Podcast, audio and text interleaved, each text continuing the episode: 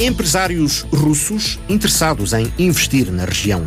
A Câmara de Comércio das Beiras e a Câmara de Comércio e Indústria da Rússia assinaram um acordo no fundão. A escolha da cidade tem a ver com o facto de ser uma produtora de cereja. A delegação que esteve na Cova da Beira no final da semana passada vem de uma zona também famosa pelos frutos vermelhos. Igor Zurkin, presidente da Câmara de Comércio da Rússia, diz que é um ponto de partida. Nós já estamos a pensar a fazer a gemensão entre Fundão entre a cidade que chama-se Uvarova. Uvarova, na Rússia, é a capital da Ginja e vocês sabem que Fundão é a capital da cereja. E nós já temos programa de troca dos árvores, troca dos estudantes, agente de cultura, projetos muitos. Tratamento de legumes, tratamento das frutas.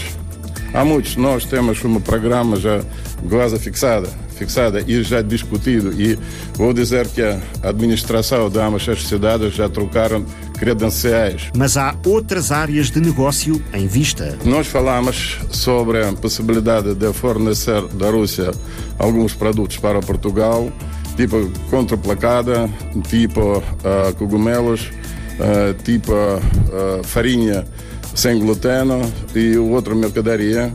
Também nós estamos a negociar trazer para a Rússia daqui cereja. Este contacto é para alargar a toda a região, diz o vice-presidente da Câmara de Comércio das Beiras, João Morgado. A dinamização económica não se faz fechados num gabinete ou em almoços com os amigos, é preciso sair daqui e ir buscar os parceiros certos.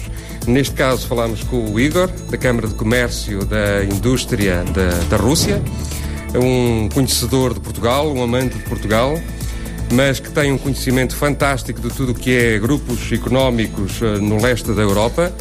E, portanto, ele está a fazer uma visita à nossa região, está a visitar empresas, eu diria mais porque já tivemos algumas visitas. Mais do que visitas, ele veio já propor negócios efetivos, ou seja, não é uma visita turística. Ele já apresentou negócios às empresas onde esteve. Há aqui uma componente prática de movimentação de empresários, de conhecimento do território e penso que teremos resultados muito em breve. Igor vai ser um parceiro fundamental nos próximos anos. A ideia é fazer a ponte entre a Rússia e a beira interior nos negócios.